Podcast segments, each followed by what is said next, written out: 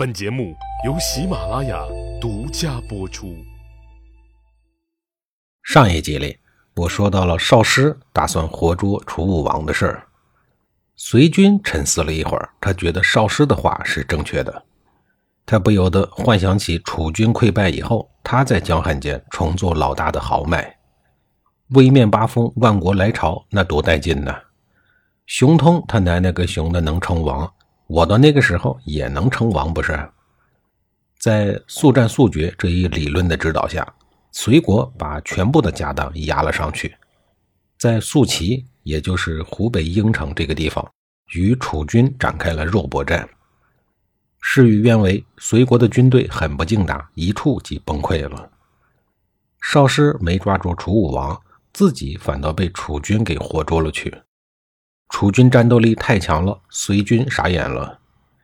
事实证明，少师不过是鼠目寸光的一介武夫，不对，是一介粗人。隋军随后仓皇逃进了国都大本营，派人叫来了季梁，说。烦劳贤大夫，您再去楚营一趟吧。咱承认他是老大地位得了。至于咱们是当三弟、四弟还是八弟、九弟，那也别管了。就是当一个提携的，咱也认了。面对不卑不亢、温文尔雅的季良，楚武王满心的不高兴。你是来求和的，又不是来喝酒的，竟然还敢这么硬气！三个字不答应。还没等楚武王说出不答应那三个字只看见窦伯比隔空递了一个眼色过来。大王，上天已经铲除了顽愚的少师，但是隋国尚有贤大夫季良在，未易灭也。意思很明白，隋国不过是失败了一场，国力仍然是在的。要想彻底的把隋国从地图上抹去，恐怕还不是那么的容易。楚武王多么聪明的一个人呢！立刻换了一个笑脸，与季梁定下了盟约，两国又和好如初了。趁着胜利的东风，楚武王打算再接再厉，再搞点事儿。于是派自己的儿子屈瑕和将军窦连率领大军与二国真国结盟。二国真国害怕了，云国不高兴了。云国夹在二真两国之间。楚国的用意很明显，那就是想包他的饺子。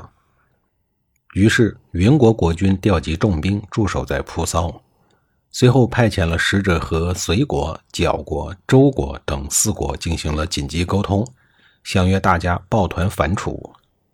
屈瑕担心兵力不足，就和窦连商议，向老爸楚武王请求援兵。窦连分析道：“云军据城而守，又寄希望于外援。”必无斗志，只要我们敢于战斗，必能取胜。当年商朝几十万人就败于四万多人的周军，可见战胜敌人在于团结，而不在于人多。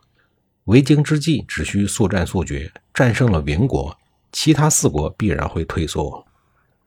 屈瑕还是不放心，说：“不如我们占卜上一卦。”他想再看一看老天爷的意思。窦莲哈哈一笑，说。我心爱的公子大人啊，所谓占卜，不过是因为有了疑虑。难道我刚才说的还不明白吗？既然没有疑虑，为什么还要占卜？屈瑕说：“那就打。”窦连说：“打。”事实正如窦连所料，云军一触即溃。那四个国家听说领头的云国战败了，不约而同的悉数又掉头回家了。就这样，楚国成功与二国真国武力结了盟。第二年，楚国就把目光盯住了角国。弹丸之国已敢对抗天威，还在楚国攻打云国的时候，角国就顺手牵羊，拐走了不少云国的军民。本来这些人都是楚国的俘虏，楚国的财产，那不打你打谁呀？这次战争的主帅还是屈瑕。楚武王大概是想让儿子多多体验生活，将来好接他的班儿。角国虽然小，可是角国人固守城池，一个多月竟然还攻不下来，怎么办呢？屈瑕围着角城转了几圈以后，就有了主意。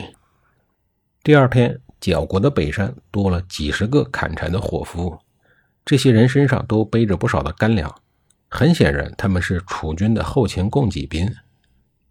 见有了粮食，缴国人的眼睛都绿了。楚国蛮子把自个儿围的肠子都饿细了。既然送上门来，那就抢吧。悄悄打开城门，把这几十个伙夫连同粮食一并掳入城内。又过了一天，北商上砍柴的人更多了，看来楚军也缺柴烧了。缴国派出了更多的士兵，可是上山之后发现下不来了。楚国大军已经打破了北门，这些兵匪只好束手就擒。缴国的守军一看同胞在楚国人手里。无奈之下，只能与楚国签订了城下之盟，答应尊楚为王。城下之盟这个成语的源头就是这儿。屈瑕是屈姓的先祖，后来的大诗人屈原就是他的后代。这个人有勇有谋，敢做敢当，但有时候又胆怯刚愎，应该说是一个很可爱的楚王。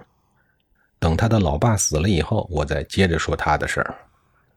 经过对周边国家一系列的真打或假打或恐吓，等到了公元前七零幺年，汉水东部的国家基本都向楚国表示了臣服，楚国已然成为了汉东霸主，震慑一方。最后一个臣服的隋国，在楚国大哥的严格监管下，也算过了十多年的安稳日子。十来年后，周天子那儿又开始闹情绪了。新继任的周庄王不敢应对楚武王，只好把同姓本家的随军喊到了周王室，并严厉地指责他拥护楚武王称王。随军真是哑巴吃黄连，有苦说不出。他哪儿是愿意拥护呀？还不是被逼得没办法吗？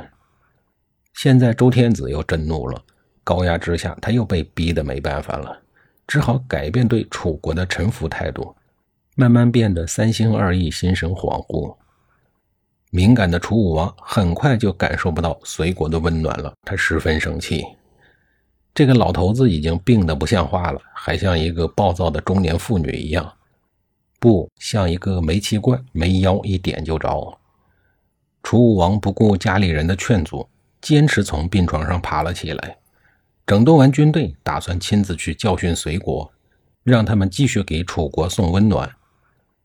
潜台词是继续给老大贡献保护费，别废话。公元前六九零年三月，已经病入膏肓的楚武王发明了一种叫京师的新型军政，要去攻打隋国。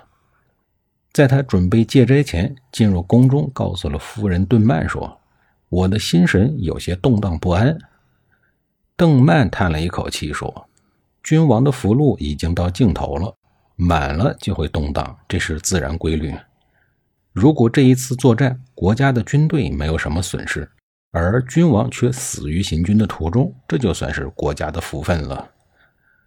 夫人都叹气了，不抱乐观态度了。楚武王还想继续打仗吗？